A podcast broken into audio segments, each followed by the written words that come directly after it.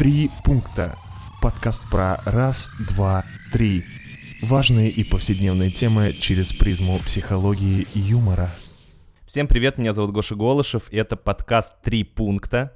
Мы э, сегодня с Сашей Гавриковым будем его вести, читать ваши вопросы, отвечать э, то, что мы про это думаем, и рассуждать. Э, Привет, ребята, меня зовут Саша Гавриков. Э, В общем, такая э, тема у нас сегодня классная. Мы как-то говорили с Гошей, и он говорит, я прежде чем ответить на какой-то вопрос, я представляю себе три пункта. И вот мы решили как-то поотвечать на ваши вопросы, которые вы задавали в Инстаграме, и как-то через эти три пункта разобрать темы, которые вас волнуют. Гош, давай, наверное, начнем с первой темы. Для, для начала вы, мы выбрали такую тему, которую вы писали, что-то про работу, про цели, про э, то, как э, зарабатывать деньги и относиться к деньгам, и вот эта тема будет первой. А, Смотри, э, про вопрос, да, наверное, он звучал, сейчас процитирую конкретно, как звучал этот вопрос. Меня сейчас волнует это. Как не сворачивать с пути, оставаться на плаву, не растрачивать силы на всякую фигню, а двигаться к своим э, мечтам и достигать цели, которые перед собой ставишь. Гош, вот такой вопрос у нас сегодня в сторис пролетел. Саш, но есть три главных пункта, которые приходят э, на ум в первую очередь. А, Для начала нужно действительно почувствовать эту самую потребность и физически, когда ты прям, у тебя идут мурашки, ты ну, телесно хочешь это делать, у тебя есть энергия, когда ты эмоционально заряжен, ты действительно радуешься тому, что с тобой сейчас произойдет, и рационально ты понимаешь, а зачем тебе э, вот эта цель, зачем тебе двигаться к своей мечте. То есть некоторая э, иерархия потребностей, где самая главная потребность, та самая, которую вы выбрали, стоит действительно на первом месте. Слушай, ну это, э, мне, мне кажется, это такая история про Жан-Клода Ван Дамма, который раздвигается на двух грузовиках Вольво и прямо едет к своей цели. Он точно понимает, что ему нужно удержаться в данный момент. Это правда. Слушай, а про иерархию потребностей, но э, вот есть, допустим, цель, да, человек там хочет стать, э, не знаю, учителем, к примеру.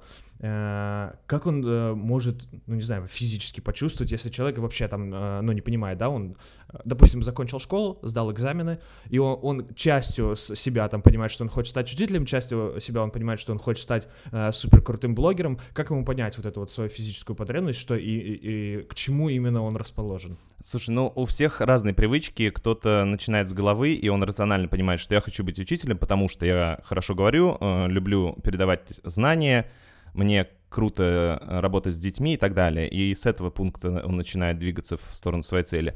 А кто-то э, просто эмоционально радуется, он почувствовал, что ему круто, он э, в удовольствии, когда попробовал быть учителем впервые когда-то, может быть, на практике или еще в школе, когда вел уроки для младших классов. Ну, а физически это в том смысле, что наше тело тоже в этом участвует во Мгм. всем, как ни странно. И э, То есть ну, его просто влечет к детям, да? Я правильно понял? совершенно верно, совершенно верно. Ну и, наверное, не к детям, а именно к процессу, к процессу преподавания. Ага. Слушай, а ну это да, это как с Леонтьевым и с прозрачными рубашками в сеточку, его просто влечет к этому, да, ему нравится. Да, ему классно в этом. А, Второй пункт, Саша. Второй пункт, я думаю, что э, в первую очередь нужно для себя понять и, может быть, даже прописать, э, что у вас есть для этой цели, для этой мечты. Например, какие у вас есть ресурсы, временные, человеческие, материальные, что нужно сделать, чтобы эти ресурсы заработали, например, э, взять кредит в банке или, может быть, обратиться к кому-то за э, консультацией и так далее, так далее, так далее.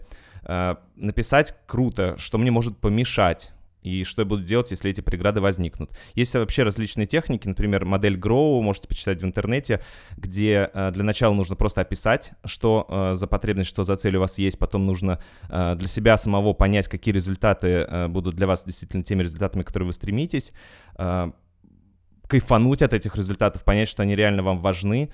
Следующий шаг — это действительно понять, а что вы будете делать, и какие у вас есть возможности и возможные шаги. Ну и вообще э, здесь помогают на самом деле и техники планирования, не знаю, слоны-лягушки, э, светофор, вот это вот все наше любимое, важные, неважные дела и так далее. Слушай, Гош, ты сейчас э, сказал прям очень много умных слов, которых я иногда тоже сам не понял. А, если вот просто, да, перефразируя твои слова Мгм. на домой э, обывательский язык, то есть я из серии захотел, э, я захотел открыть кофейню, где продаются хлопья. Да, вот у меня цель такая. Мне нужно что-то типа бизнес-плана составить, и э, с помощью различных вот этих техник, техник планирования, да, своего какого-то эмоционального состояния просто двигаться к нему, правильно я понимаю? Ну, да, я, наверное, коротко скажу, нужно изучить э, свои возможности и среду, где вы собираетесь эти возможности реализовать. То есть что вообще где вы живете, какие у вас есть возможности, что э, нужно, чтобы эти возможности заработали. Угу. Вот, слушай, круто. Это, мне кажется, прям такой э, хороший ответ как раз на одну из частей вопроса, да, как не сворачивать с пути и оставаться на плаву, да, и вот не растрачивать силы на всякую фигню. Да, слушай, ну а третий пункт, он такой, на самом деле, э, подытоживающий предыдущие два. Угу. Мне кажется, что просто э, самое главное, что нужно понять, это что вы можете сделать уже сами, на что у вас есть силы, знания, энергия, а где вам нужна помощь. Может быть, вам нужен человек, который вас будет иногда пинать может быть, который будет иногда с вами в команде что-то делать. Росгвардеец, например. Возможно, Саша. Но действительно, э, э, это важно э, понимать, где я опираюсь на себя, а где мне нужно обратиться за помощью, потому что часто все валится от того, что я слишком опираюсь на себя или слишком отдаю ответственность и за свои какие-то планы другим. То есть какой-то э, такой человек, э, друг-вдохновитель, который, если что, тебе подскажет, поможет и э, там... Э, ну, или, может быть, это Или бабушка, интернет которая, будет, бабушка, которая предоставит свою квартиру для разведения собак, да, если ты вдруг захотел развести кокер-спаниелей. Да, да, да, да, да. Понял, самые, понял, самые понял, помощи. хорошо. Слушай, круто. Э, спасибо нашим э, зрителям, да, которые такой вопрос задали. У нас следующий вопрос есть еще, Гош, э, такой достаточно классный. Как нужно относиться к работе, чтобы она не только приносила удовольствие, но и доход? Мне кажется, это такой, знаешь, актуальный вопрос, потому что я очень много знаю людей, которые просто работают на работе, просто ходят в офис 5-2, и их устраивает там, да, из серии какой-то доход, но удовольствие не приносит. здесь же такая немножко э, обратная ситуация, да, когда реально ты кайфуешь от работы. Мне кажется, вообще в целом про какую-то такую вот... Э, я просто работал, да, в аниматорской бабки сфере, счастье, да, да, бабки или счастье, да. Три пункта, Саш, я думаю, есть. Сейчас э, их обдумываю.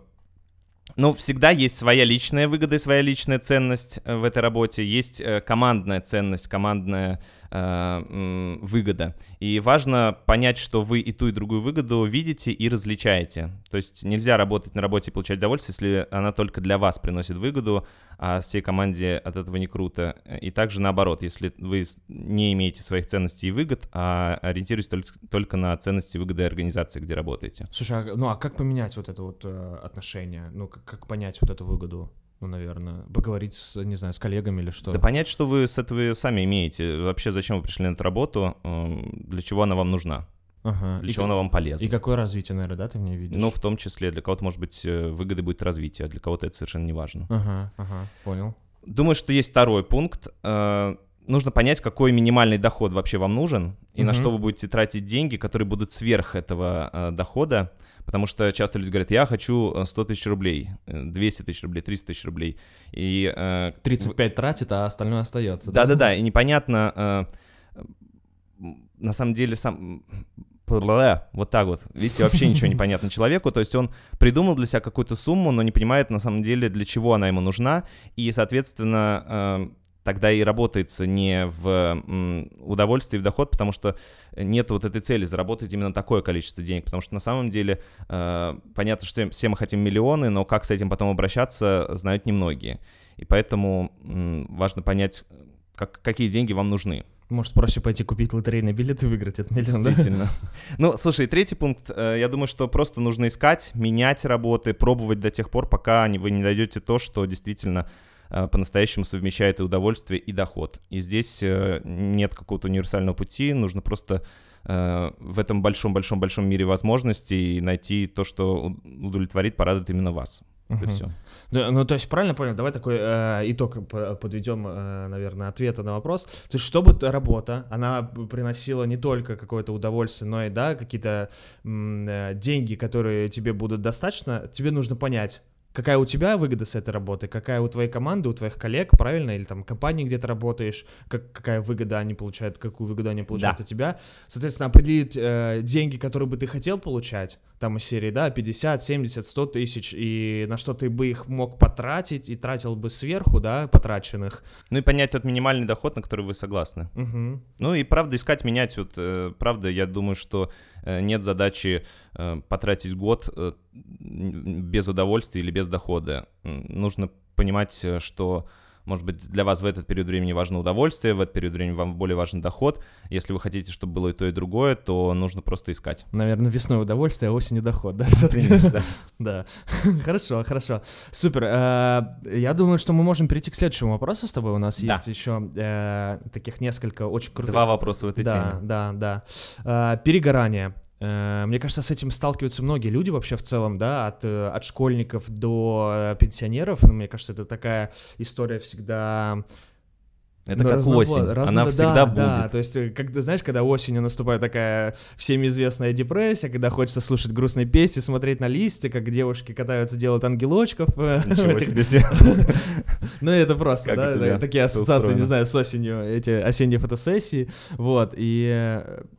Слушай, ну перегорание, мне кажется, люди всегда рано или поздно, они устают. Да. А, что с этим делать? Три пункта, Саш.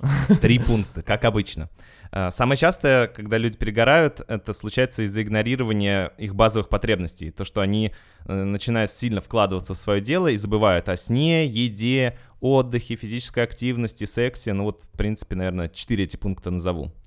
Забыли, перестали, сделали акцент в другую сторону и в конце концов обалдели сами от своей чрезмерной активности и от того, что организм уже просто не хочет и не готов это делать, ему нужно какие-то дополнительные ресурсы, батарейку подзарядить. То есть, э, чтобы просто не перегореть, нужно зарегистрироваться в Тиндере, получается, или что? Возможно, Саш, это один из способов. Ага. Второй пункт, я думаю, что когда я лично перегораю, я угораю. Вот я, правда, начинаю петь песни, э, То есть просто побеситься. беситься, да. э, Ну, нужно выплеснуть эмоции. Вот это, мне кажется, самое главное. И третий пункт. э, Я думаю, что конкретно определять минуты, часы, в которые я буду реально делать дело, а в какие-то другие э, точно обозначенные часы делать совершенно другое, что мне, может быть, э, поможет мне восстановить свои силы, это важно, потому что часто люди размазывают вот это состояние на сутки, на недели, на года, на месяцы. А м, Выйти из задача- него просто уже не могут потом, да. да, да, задача просто четко распределить свое время. Слушай, но э, это получается, что э, ну, максимально просто. Надо просто пойти вкусно покушать, с кем-то познакомиться, Конечно. да, и можно, возможно, с этим человеком вкусно покушать, выплеснуть энергию, возможно, тоже с этим человеком вместе, да, и, соответственно, определить, когда ты работаешь, а когда ты с этим человеком встречаешься, да? Саш, вот мы определили, что тебе сейчас не хватает для Гош, у того, меня все в порядке, все в порядке. Я перегорание уже пережил, да, слава богу. Вот. И последний у нас вопрос остался в этой теме. Давай, давай. А, Есть вопрос вот такой. Отношение к деньгам. Мне кажется, сейчас, в современном, да, в 2019 году, это деньги, они такой очень важный инструмент, и когда говорят люди, вот я лично мне, да, когда мне говорят люди, что, а, деньги фигня, деньги это не важно, мне кажется, деньги наоборот, они какой-то э, инструмент для удовлетворения себя. То есть с деньгами ты можешь путешествовать, с деньгами ты можешь э, обучаться, но лично расти, развлекаться. То есть они, мне кажется, часть жизни, но здесь вопрос, наверное, в том, какое отношение к деньгам должно быть правильным. Саш, мне кажется, вот э, три пункта только что прозвучали у тебя. Все нормально, можно переходить к следующему вопросу. Но я так попробую резюмировать, как ты до этого делал. Э, Первый пункт. Я думаю, что реально деньги — это как ресурс для чего-то нужного именно для тебя. Ага. Второе — это м, все, де- все предметы, которые у вас есть, э, там, покупочки, которые вы делаете, э, ваше время нужно воспринимать тоже как деньги и планировать. Э, То есть вы купили э, себе телефон, вы провели день где-то, и это тоже ваши деньги, потому что в это То есть, время... э, деньги воспринимать как ресурс просто, да? Конечно. Ты Вот. потратил деньги, ты потратил время. Да. Мгм. И третий пункт — это просто расслабиться, Саш. Вот если чрезмерно центрироваться на деньгах, можно сойти с ума. Расслабиться и думать о том, что вам нравится реально делать. Деньги придут. Ну, Просто все просто. Конечно. Гош, э, смотри, мы поговорили про работу. Э, у нас были еще вопросы, ну, их там было достаточно много, мы так э, подвыделили, посмотрели. Есть очень интересный вопрос. Э, который э, про любовь, про полиаморию. Полиамория — это э, такая система этических взглядов на любовь, которая допускает возможность существования любовных отношений у одного человека с несколькими людьми одновременно. Ну, согласие, соответственно, или одобрение всех участников этих отношений. Вот э, такой классный, да, у нас прям э, как цитату из Википедии записали в вопросе, вот. Расскажи про это. Как, как вообще в современном мире такие отношения полиамория, возможно ли она или что это вообще такое? Давай так, для простого обывателя, для меня. Саш, можно все. Есть такая фраза, э, нам с тобой известная. Я думаю, что есть три пункта, что можно сказать про полиаморию. Кстати, я не уверен, что мы правильно делаем ударение. Но первый пункт — это то, что ясные договоренности для всех участников отношений — это вообще самое простое и в то же время самое сложное. И самое главное — это самое нужное в отношениях. Ясные, понятные договоренности. То есть, если бы я был султан, я бы с тремя женами должен был договориться явно. Конечно, там договоренности очень понятны. Султана может быть много жен. Все, все ясно. Жены знают об этом, султан знает об этом. Всем... И всех все устраивает. Конечно. Ага. Э, пункт два. Я вообще думаю, что это не только про сексуальные отношения, но и вообще про отношения, про общение, что значительно шире. Поэтому, если кто-то готов к такому, то, то есть вперед. из серии э, с одним партнером ты встречаешься, у вас там, э, там, да, скажем, сексуальные отношения, в, со вторым партнером ты ходишь в кино, и вы классно развлекаетесь, с третьим партнером вам нравится обоим читать книжки, сидеть на подоконнике, э, слушать Земфиру и пить кофе. Саш, даже не так. Со всеми тремя, что ты тремя, э, три партнера называешь, со, со всеми, всеми тремя у тебя может быть все, все сразу. Ага. Фишка в этом. Ну и третий пункт, я думаю, что если по вашим взглядам или потребностям организма вам это не подходит, или вы этого не хотите, считаете это каким-то неправильным для себя лично, не делайте этого, не тратьте на это вообще ваше внимание и время. Все.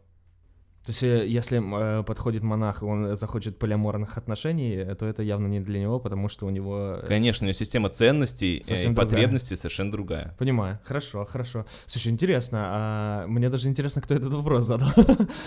Хотелось бы, да, потом посмотреть. Потом покажешь, Гош, сторис, ладно, кто этот вопрос тебе задавал. Хорошо. Вот. Гош, у нас есть еще вопрос такой про, про любовную сферу, скажем так вот прям э, цитирую тебя, да, как сохранить э, и иметь здоровые отношения в, э, сейчас, в наше время, когда есть э, эпоха Инстаграма, эпоха Тиндера, когда все друг на друга подписываются, происходят встречи, вот эти свидания в Тиндере. Как найти эту любовь и сохранить ее в таких здоровых отношениях? Саш, ну я думаю, что все три пункта, которые были озвучены про полиаморию, тоже сюда подходят. Но есть еще три пункта. Давай еще три пункта назовем. Вообще любовь, ну это круто. И ясно, что вообще это про все наши отношения с кем бы то ни было. Uh-huh. И вообще про все наши дела. И, э, кстати говоря, к предыдущей теме работы, э, если есть любовь, то перегореть значительно э, сложнее. Uh-huh. А второй пункт, ну, любовь, отношения — это в любом случае динамика ну, и если любовь это процесс, то тут уместны вообще все чувства, э, которые еще у нас есть. Злость, радость, отвращение. И с этим всем нужно уметь обходиться. Угу. А как, э, как с этим обходиться? Любовь это не значит, что все есть любовь и все. Это чувство заполоняет э, все наши отношения. Там есть куча всего, и любовь это правда процесс. А как с этим уметь обходиться, это уже следующие три пункта, я думаю. Но, слушай, надо вот правда в первую очередь уметь самому эти чувства осознавать, понимать и уметь выражать. Наверное, так. Звучит сложно, целая есть, э, наука. но при этом э, грамотно, наверное, выражать, да? Если ты не злишь, не брать палку и бить, а как бы говорить просто про свою злость. Я правильно понимаю? Слушай, ну, конечно, это УК РФ. Ну, вообще, это, конечно, ребята... Сейчас, Гоша, к сожалению, это не УК РФ. Закона о домашнем насилии у нас нету, к сожалению, да.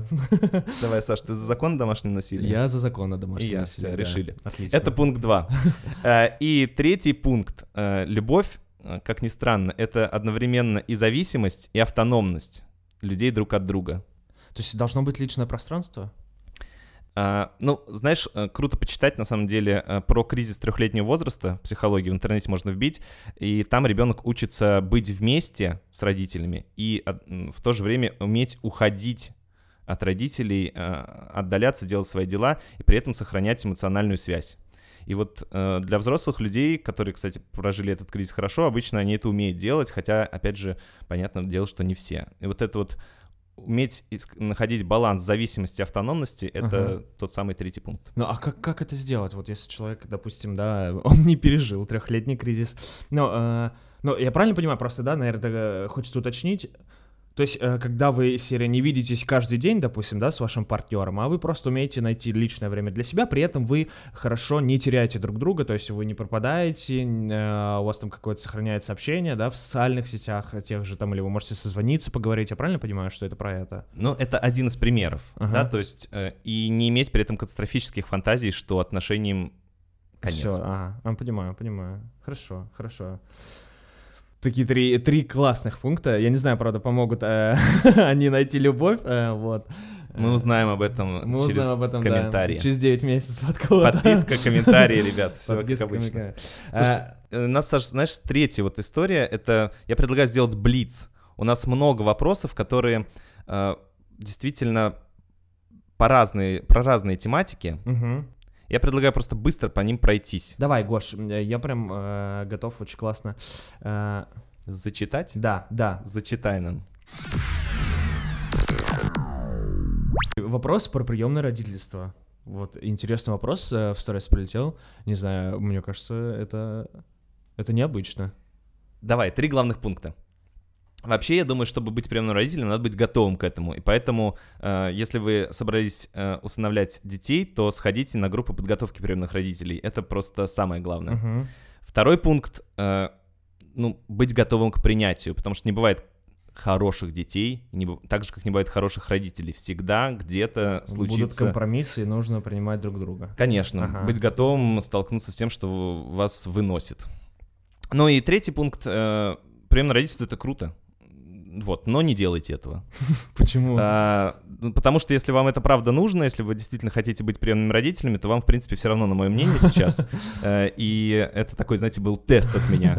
Э, если э, сейчас вы возмутились и сказали, Гош, что ты несешь, то Ох, отлично. эти психологи, и отлично, всегда, да. Всегда вот. проводите свои тесты. В общем, пункт первый — обучаться прием, приемному родительству это самое главное. Слушай, интересный вопрос. Э, следующий, да, в, также продолжая тему приемного родительства, плюющиеся дети. Что, что с этим делать? Было это без пояснения, я так понимаю, да? Да, ну, да. Ну давайте, да. давайте тогда три пункта фантазируем. Ну вообще это, это весело, я думаю это такой необычный способ, знаете, взаимодействовать ребенок плюнул в тебя, а ты смеешься, да?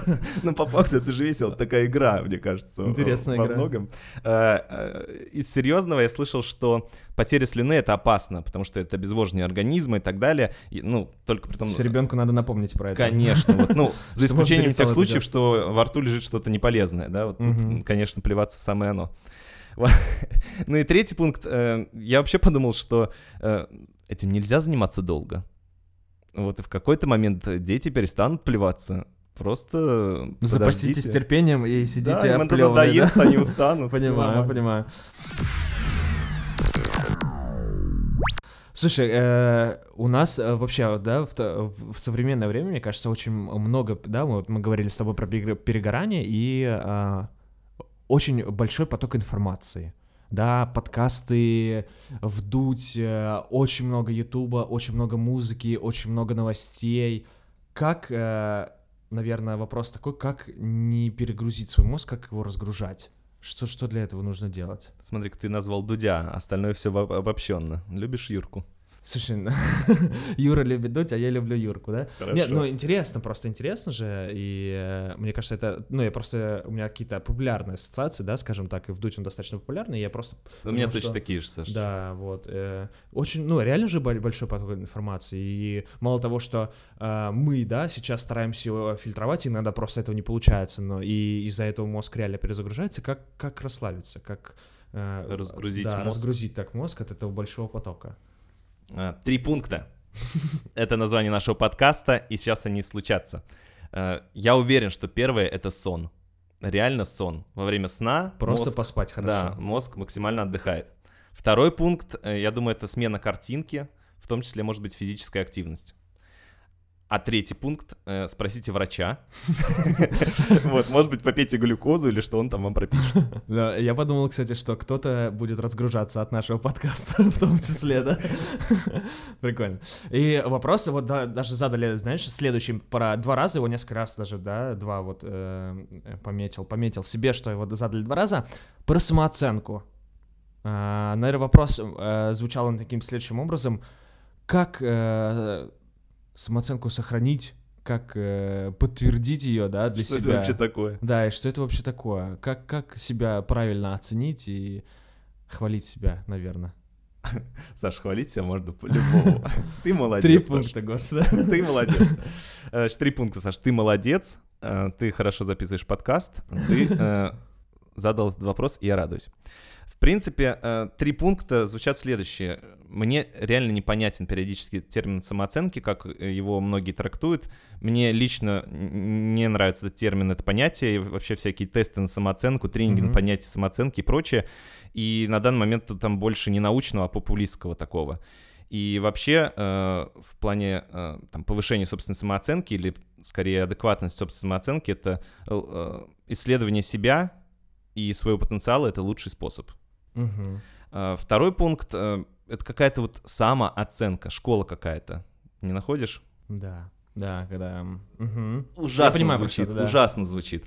А третий пункт, ну, он такой шуточный, но говорят, опять же, не знаю, какая статистика, но это такая расхожая фраза, что троечники самые успешные.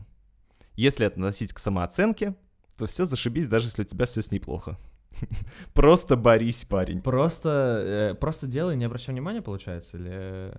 Ну, вот реально, самооценка такое ощущение, что там больше реально надуманного и какого-то то, что тебя гнобит, э, может тебя излишне заставлять рефлексировать. И в этом смысле, если ты просто исследуешь себя, э, свой потенциал, ты не задумываешься, насколько ты сам себя оцениваешь. Просто делаешь и все. Слушай, ну вот, допустим, когда, да, ту же фразу говорят, э, там, э, это ударило по моей самооценке, по моему самолюбию. Вот как, как, как, как это оценивают люди? Это когда они принижают какие-то твои способности или... Ну как, можешь их послать, можешь поплакать. э, Ну что, ударило тебя. Что делает, к- Саш, что ты делаешь, когда тебя кто-то ударил? Как узнать вот интересный уровень Вот что ты самооценки? Мне делаешь? кажется, когда меня кто-то ударил? Да, реально. Гош, ну... Ну, ты или убегаешь, либо или... ответ, да. Да, ну вот тут то же самое, что, ну, поплачь. Да. Ничего страшного. Поплачь, посиди, пускай тебя побьют еще. Да, слушай, круто, хорошо. А, ну, наверное, давай еще... Ага, э, несколько вот у нас вопросов есть. Э, вопрос про личные границы. Вот э, я недавно слышал историю от э, знакомой девочки, что она просто, знаешь, гуляла по парку, шла с подругой, и подходит к ним какой-то такой молодой человек, такой альфа-самец, уверенный в себе, э, который наверняка прошел э, курсы про поднятие самооценки, вот. И он подходит, и э, сразу как-то она говорит, я так почувствовал себя, как будто он меня что-то хочет со мной сделать. То есть у нее такая сразу без- безопас... ощущение безопасности пропало. И она говорит, он так э, ворвался в мои личные границы. Э, и я тут подумал, а как, э, вот как люди, почему они так делают, э, как, как эти личные границы сохранять, и как, да, вот в том числе такие знакомства, может быть, да, опасные, которые кажутся опасными, пресекать. Мгм. Есть три пункта, Саш, как это не было бы странно. Э, Вообще, личные границы, вся фишка там в балансе. В балансе жесткости, гибкости, в том, где границы размываются или, наоборот, становятся четкими. И этот баланс важно соблюдать. Не может быть э, жестких границ или гибких. Это такая... То есть они всегда одинаковые по факту. Они всегда разные. Это вот Ага. именно периодичность. Иногда э, границы Иногда жесткие, жесткие, а, иногда мгм, гибкие, понимаю, иногда да. размытые, иногда четкие. Это все нужно. Мгм. А, Ну и вообще, второй пункт это про то, что э, вот ты правильно сказал, э, это такая модная э, фраза, модное словосочетание сейчас. И сделать так, чтобы вокруг всегда было безопасно, чтобы личные границы никто не нарушал, это невозможно, во-первых. А во-вторых, это то же самое, что э, перестать трудиться, потеть на тренировках э, или э, про то, что решать э, какие-то задачки, на- ответ на которые ты всегда знаешь, которые не доставляют тебе дискомфорта и ощущение, что ты э, дурачок и не понимаешь, как в этом разобраться. Вот здесь также с границами. Если сделать так, что они всегда не нарушались, все вокруг максимально тактичные, э, дружелюбные, понимающие, эмпатичные, э, это, во-первых, невозможно. Нужно перестать ездить в метро просто, да? Да, а во-вторых, э, хороший пример. Вот, нельзя перестать ездить в метро. Если ты перестанешь ездить в метро, ты сядешь на тачку, и там тоже будет пробка. И твои личные границы нарушатся, потому что кто-то обязательно вылезет. тебе предложит мороженое или зарядку в пробке, да. Да, или просто скажет, что ты плохо ездишь. Поэтому это такой миф, и если границы иногда нарушаются, это супер. Это тренировка, это зона развития, это какой-то тонус.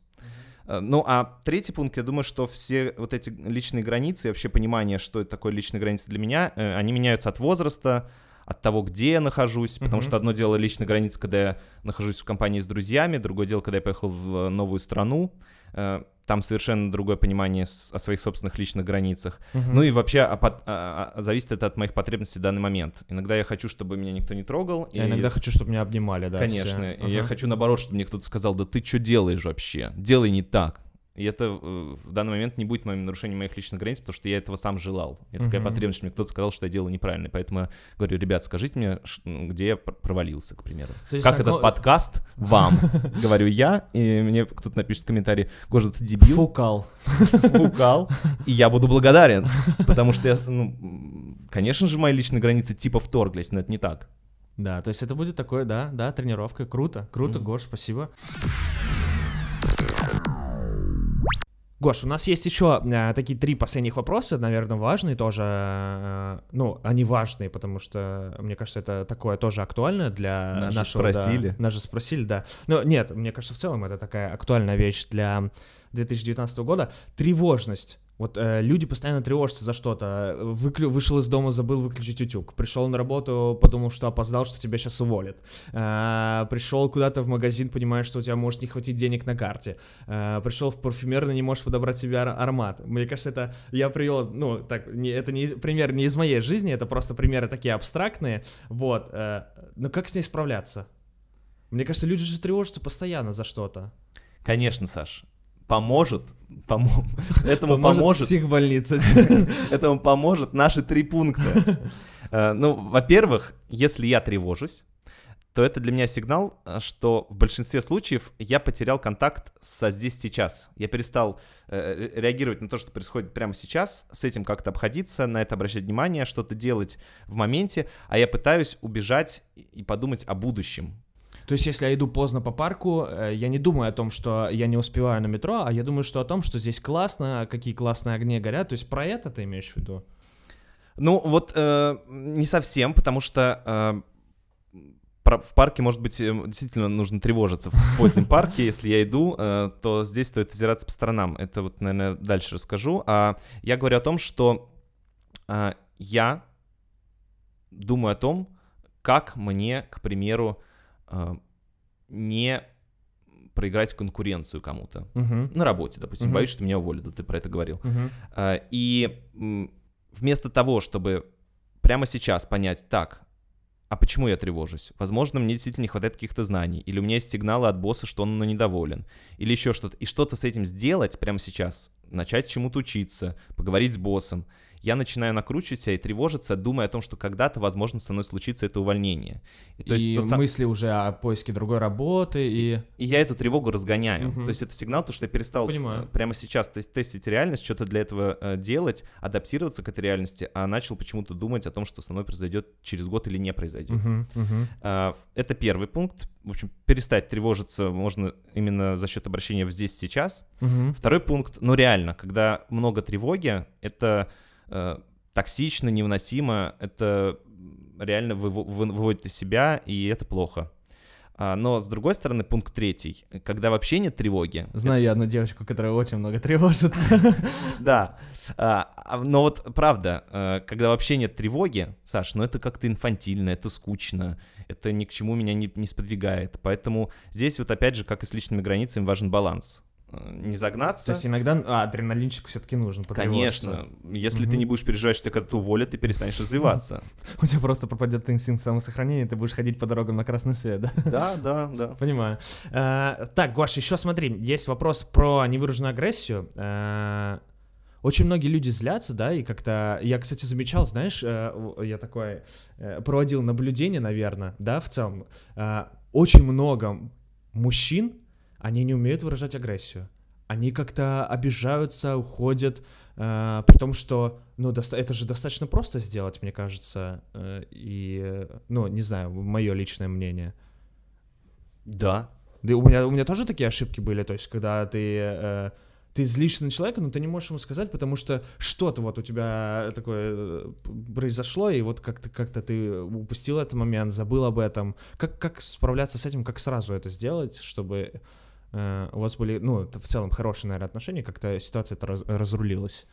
Саш, три пункта, которые немножко поспорят с, тобой. А, первый пункт. А, вообще умение удерживать агрессию, ну или там сублимировать, э, или направлять ее на другой объект, не на тот, на который ты злишься или агрессируешь, mm-hmm. это крутой навык, который в большинстве профессий вообще в жизни нужен. Потому что, э, ну, правда, злишься ты на своего заказчика, который десятый раз тебе правит твою, твою работу.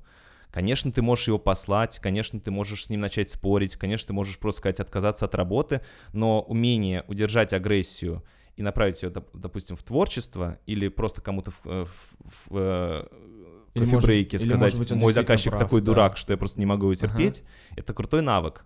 Слушай, а может быть, он действительно прав, да, как бы. Почему Конечно. Нет? Вот, это первый пункт. Поэтому, если вы умеете не выражать агрессию иногда, это не значит, что это плохо. Это, правда, может быть хорошим вашим профессиональным э, навыком, даже преимуществом конкурентным. Второй пункт. Э, э, вот что действительно капец, так это неосознанная невыраженная агрессия. Когда а, ты не понял, что ты злишься, на кого ты злишься, и тогда ты срываешься... Э, Вообще на всех. На всех, у тебя агрессия гуляет, э, ты находишься в полном эмоциональном хаосе. Вот это действительно плохо. Ну, наверное, вредно, так скажу. Uh-huh. А третий пункт, э, вообще агрессия — это там не разрушительная сила. Я с помощью агрессии, э, правда, там, пишу статьи иногда. С помощью агрессии э, начинаю с кем-то общаться. Потому что мне настолько... То есть там, злость как мотиватор, Что-то что меня возмущает, что я иду и начинаю разговаривать с людьми. То есть это круто. И поэтому, э, ну вот, правда, агрессия — это один из э, маркеров обнаружения своих потребностей. Угу. Я, я, я агрессирую, значит, у меня что-то не устраивает, скорее всего. Или что-то я хочу для себя получить. При этом это может быть достаточно мягко. Вот, поэтому невыраженная агрессия — это просто агрессия, которая в данный момент, если мы сознательно решили, что мы не будем ее выражать, это ок. Просто надо куда-то разрядить эту энергию в другое место. Вот, а вот неосознанная агрессия — это приветики. Приветики. пора, пора звонить. пора звонить э, теще. Вот. Э, слушай, Гош, ну и осталась, э, наверное, последняя такая у нас э, тема, которую нам... Ну, последний вопрос, который прислали э, в сторис. Э, вопрос про религию. Про религию, вот так. Э, он, он так и звучал, религия. Класс. Э, три пункта, Саш, что про это можно подумать. Э, я не так давно, на самом деле, узнал, что в некоторых странах можно создавать свои религии официально. Я слышал про макаронного монстра, как растав... поста... пастафарианство, да, называется. Вот это рэпер Дрейк, что ли, или кто? Кто вот создал свою религию? Может, не Серьезно? Дрейк? Да, кто-то из рэперов, или Канни Уэст, вот кто-то из них тоже создал свою религию. Круто, не знал об этом, надо посмотреть. А, ну, вот я подумал, что по факту э, любой, например, даже исполнитель музыки, он тоже создает свою вселенную, свои правила, свою систему ценностей и взглядов. И э, это очень схожий механизм. Поэтому вот это пункт один, просто для понимания, что на самом деле это значительно шире, чем э, базовые там пять или сколько у нас мировых религий. Ну вот как раз да, я и хотел, мне кажется, религия это даже не про то, что, да, не про христианство, мусульманство, да, и буддизм, да, там самые популярные, да, возьмем религии, а мне кажется, это вообще в целом про какое-то э, идеализацию, может быть, персонажа, блогера, а, там, известного человека, да, когда у вас там есть какие-то, вот, да, как же у того же Егора Криду, ЕК Фэмили же есть у него какая-то, да, тол там, толпа фанатов, э, там, его поклонники, которые ЕК Фэмили, да, это вот у них есть идол, религия, их бог, да, и они вот там, у них какие-то есть ритуалы и тому подобное, да, это, мне кажется, про это же. Сто процентов. А, пункт второй, что я подумал, что если это тебе помогает, в принципе, по твоей жизни, то ну и отлично. И я вообще не вижу причин э, как-то э, об этом говорить, что-то пропагандировать э, или как-то относиться к этим взглядам. То есть, если у тебя есть религия, храни ее в себе, получается. Если она тебя мотивирует, если она тобой движет, то... Тон здоровья. Это то, что в данный момент э, помогает тебе жить. делает твою жизнь счастливой. Ну и хорошо. Потому что что такое религия, вот как из первого пункта, непонятно. Мгм. Вот в сейчас в современном каком-то, мне кажется, подходе. А третий пункт... эм, Гош, сейчас можно на статью наговорить. Третий пункт, ну, я подумал, что правда страшно, э, когда религиозное сознание, ну, и вообще любые другие системы транслируются как правильные и обязательные. Э, Когда... А, Ты сможешь привести пример? А, Такой слушай, я думаю, вопрос, что- вопрос что- с подвохом от товарища майора. Я думаю, что всегда э, мы слышим про это. В нашей стране есть определенные какие-то конфликтные ситуации на этой почве. В других странах я уверен, что тоже это присутствует. Э, и, э, слушай, ну даже если рассматривать сейчас вот действительно наговорил на статью, некоторый фанатизм, э, там в том числе спортивный, это что же какой-то такой отголосок религиозности? Тоже, не знаю, в какой-то момент, да и сейчас, э, раньше, а да и сейчас тоже, я думаю, популярно бить морды за то, что ты носишь э, другие цвета и так далее. В общем, э, в этом как-то очень много желания власти, самомнения какого-то и уничижения других. И это третий пункт. Мгм. То есть не должно быть табу. Я думаю, что все очень субъективно, и несмотря на то, что каждый может верить и искренне верить и считать, что его позиция правильная, но когда он начинает транслировать это как однозначно И навязывать ее как обязательно. для других, Мгм. это страшно. Мгм. Потому что с этим, мне кажется, в том числе связаны какие-то очень сложные мировые события в истории, когда погибали люди. Крестовые походы те же самые. Ну, к примеру, это какой-то вот прям Хотя религиозный момент. поход, наверное, а, брать, да. э, там и политические какие-то взгляды, которые транслируются как данность, как ценность единственная возможная. Ну, много-много-много всего. Мгм. Да даже м, каких-то более мелких примерах мы тоже видели. Круто, круто. Гош, а, Слушай, э, Саш, я просто... э, у нас есть подружка, которая задала один вопрос, мы его как-то упустили. э, про вечеринки. а, давай, Давай? давай, да, да. А, А давай сделаем такой, э, три пункта. Один называешь ты, другой я, давай. а третий, может быть, Давай. еще что-то. Ну, и причем это, может быть, реально сейчас спонтанная такая наша история.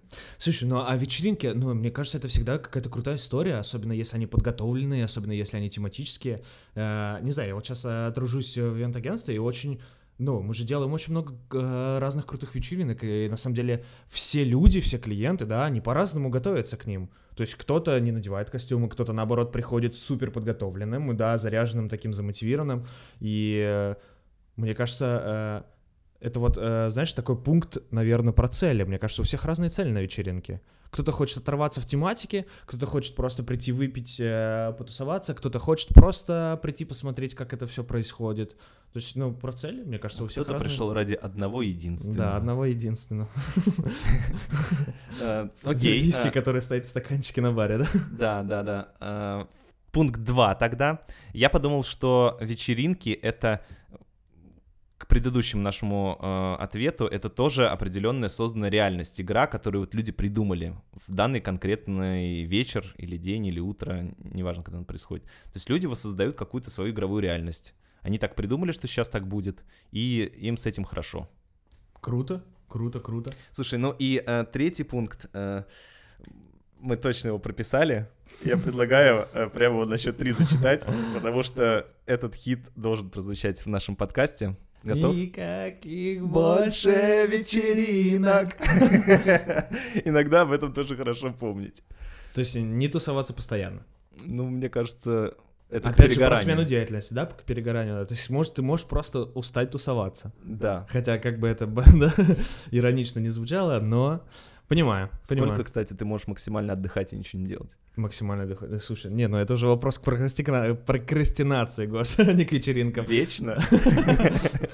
Все, всю свою жизнь, Гоша, все 26 лет я прокрастинирую и, и, э, ничем не, не занимаюсь. А, ребята, спасибо, если вы дослушали это до конца. Э, мы были очень рады с Гошей вот такие вот э, ваши вопросы обсудить э, там с точки зрения, да, психологии и юмора. Да, ребята, всем спасибо. Всем три пункта по жизни. Три пункта. Подкаст про раз, два, три. Важные и повседневные темы через призму психологии и юмора.